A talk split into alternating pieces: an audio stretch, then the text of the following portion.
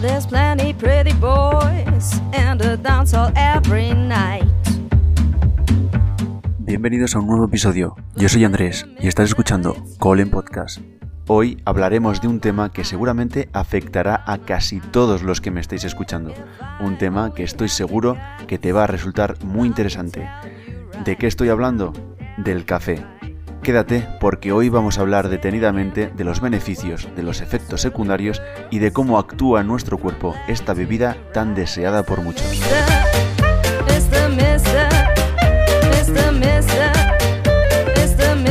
El café es una de las bebidas más tomadas a nivel mundial y por unas muy buenas razones. Es seguramente el más usado de todos los nootrópicos naturales, es decir, las sustancias que mejoran nuestra capacidad cognitiva y la cafeína está llena de estudios que demuestran cómo su consumo mejora nuestra memoria y nuestra capacidad de aprendizaje, sobre todo cuando la consumimos por la mañana. Mirando las dosis de la mayoría de estos estudios, en realidad son muy bajas en comparación con lo que tomamos diariamente de cafeína. Esto es importante porque implica que no hace falta tener un consumo de alto de cafeína para poder alcanzar estos beneficios. Basta con consumir menos de 200 mililitros de café. Algo muy curioso es el hecho de que la cafeína es una de las pocas sustancias que puede ser soluble en agua y en grasa. Y esto es algo importante porque significa que puede actuar en casi cualquier tejido del cuerpo porque no hay ninguno al que le cueste llegar. Por ejemplo, el caso del cerebro no solamente nos permite concentrarnos y mejorar nuestra memoria, también nos protege de entrada de sustancias tóxicas al cerebro que normalmente solo entran cuando la barrera que separa cerebro y sangre se rompe, la barrera llamada hematoencefálica, la cual logramos mantener intacta gracias al café, ayudando además por esta razón a prevenir varios tipos de demencia y Alzheimer. Entonces, ¿cuál es la trampa de la cafeína? ¿Por qué no podemos tomar cantidades infinitas sin ningún tipo de problema? Lo primero, hay que entender que seguramente conozcáis a alguien que procesa la cafeína extremadamente rápido y puede dormirse incluso después de haberse tomado un café sin ningún tipo de problema. Pero por otro lado, también conozcáis a gente que se toma un solo café y ya puede padecer taquicardia y temblores. Esto se debe a la velocidad de oxidación de la cafeína. Hasta que la cafeína no se oxida en nuestro cuerpo, no deja actuar y entonces quien la oxida más rápidamente elimina esta cafeína más rápido y no tiene ese efecto continuado en el tiempo que tienen otras personas. Si oxido el café lentamente, tengo que consumir mucho menos café que alguien que lo oxida rápido. Ese es el primer concepto que debemos tener en cuenta para decidir cuánto café podemos tomar. Por otro lado, tenemos que saber cómo actúa para entender si alguno de los síntomas perjudiciales del consumo de cafeína nos está afectando. Muchos de nosotros tomamos café para tener un extra de energía. Vamos ahora a entrar en un terreno más técnico, pero necesario. Nuestra principal fuente de energía de nuestro cuerpo es una molécula llamada ATP, adenosina trifosfato. A de adenosina, tri de 3 y P de fosfato. Cuando se nos agota esta molécula, pierde uno de esos fosfatos que tiene originalmente 3 y queda con 2 o 1, llamándose adenosina monofosfato o adenosina difosfato.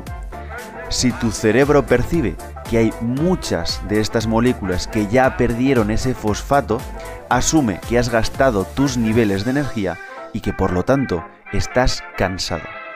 Este es uno de los mecanismos para generar cansancio y producir sueño.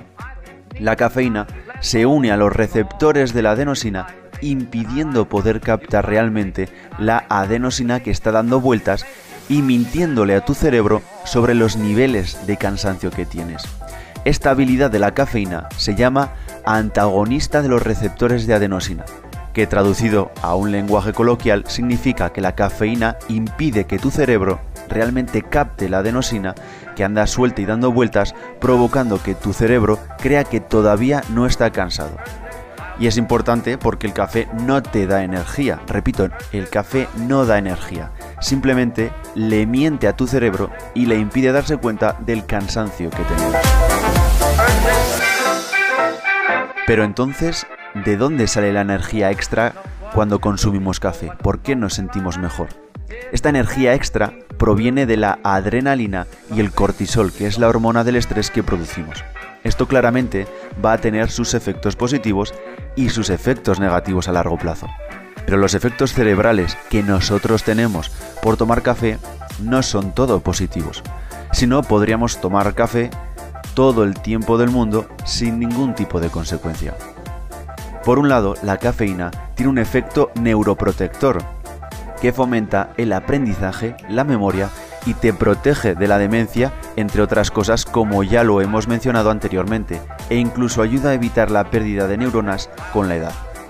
Pero aquí está el gran pero, la mayoría de nosotros ya estamos excediendo en estimulantes en nuestra vida diaria. ¿Y qué sucede en esta situación cuando tomamos diariamente café?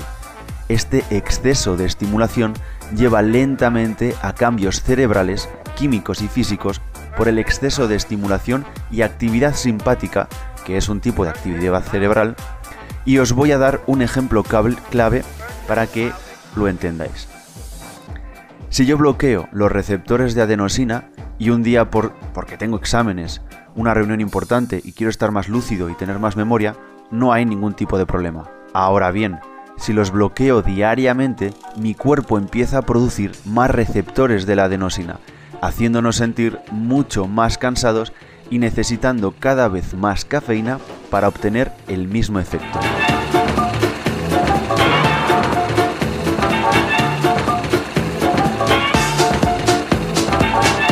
Sabiendo esto, ¿hay alguna solución que nos permita obtener los beneficios del café sin las consecuencias negativas de sus excesos?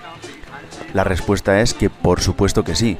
Si alguno de vosotros consumís diariamente café desde hace ya mucho tiempo, tenéis que empezar por tomaros entre 10 y 15 días sin café para eliminar esta necesidad biológica que vamos generando por las razones que ya he explicado anteriormente.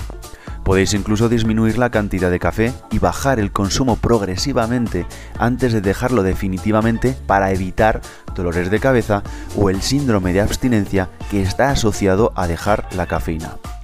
Y si no tomáis el café específicamente por el efecto de la cafeína y sí porque os gusta su sabor, podéis consumir café descafeinado o incluso podéis consumir un suplemento llamado L-teanina que es una sustancia que te permite mejorar la calidad del sueño y evitar daños por exceso de cafeína.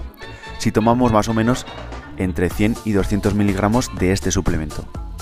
Pero lo más interesante de tomar la teanina con, este, con el café es que no solo evitamos los efectos secundarios de mucha cafeína como la ansiedad, la taquicardia y los temblores, sino que además, si se toma en conjunto, tiene un efecto aún mayor sobre el cuerpo sobre la capacidad de concentración, sobre tu nivel de energía y sobre el tiempo por el cual podemos estar enfocados y concentrados en algo específico. Ahora bien, llegados a este punto, tenemos la obligación de preguntarnos si el café está lleno de beneficios a nivel cognitivo y no tenemos ningún problema cuando lo tomamos, en taquicardias y temblores, entonces, ¿por qué tenemos que consumir menos?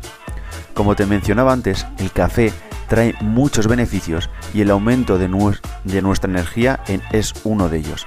Pero cada vez que consumimos café, aumentamos nuestra producción de estas cosas que me daban energía que ya hemos mencionado y que eran la adrenalina y el cortisol. Ahora, si yo aumento el cortisol, que es la hormona del estrés, cuando me estrese me voy a estresar en mayor cantidad y voy a aumentar mi grasa corporal. El aumento de esta sustancia en sangre nos hace sentir, por un lado, más ansiosos, pero perjudica algo más que solamente nuestro cerebro, que nuestro cuerpo.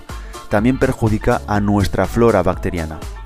Aunque es un dato relevante y bastante nuevo, nuestra flora percibe nuestros niveles de estrés y esto modula, es decir, modifica qué tipos de bacterias permitimos que crezcan. Con lo cual, si conocemos o comenzamos con problemas digestivos después de un periodo de estrés crónico o de mucho estrés, aprovecha para suspender la cafeína por un tiempo mientras tu flora se recupera con pro y prebióticos, porque bajo altos niveles de estrés es mucho más fácil de desarrollar alta cantidad de parásitos o alta cantidad de hongos como la candida.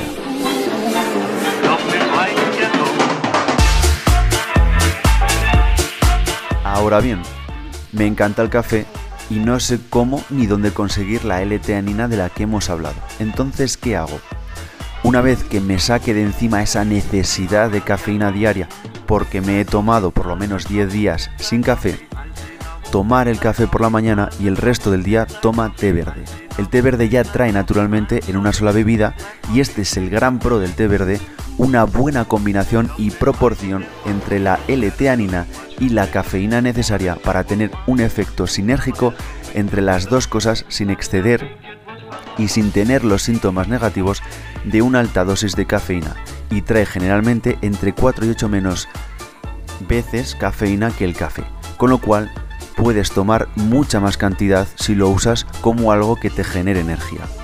Y si vas a seguir tomando café, el, el, consejo es que te tomes unos días para eliminar la dependencia y después ir disfrutándolo de manera ocasional tomándola uno o dos veces por semana porque no vas a generar dependencia de esta manera y lo puedes utilizar para situaciones donde realmente lo vas a disfrutar o lo vas a necesitar.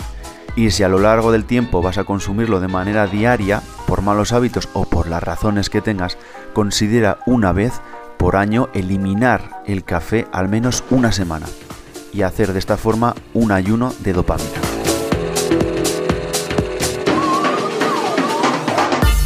Hasta aquí ha llegado el programa de hoy. Eso es todo por mi parte. Me despido y os espero en el próximo podcast.